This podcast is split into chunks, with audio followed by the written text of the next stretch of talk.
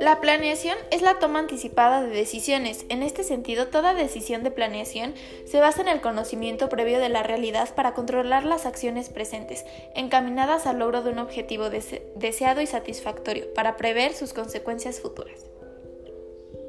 La planeación es importante en las empresas porque reduce la incertidumbre y minimiza el riesgo, ya que a través de este proceso se prevén los cambios y se señala cómo se va a reaccionar en caso de que lleguen, disminuyendo considerablemente los riesgos que afectan de forma negativa a la empresa o institución.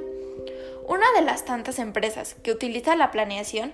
es Walmart, esta empresa utiliza los cuatro procesos administrativos, que son planeación, organización, dirección y control, ya que constantemente tiene que estar viendo en qué evolucionar, tiene que estar viendo cuáles son sus riesgos,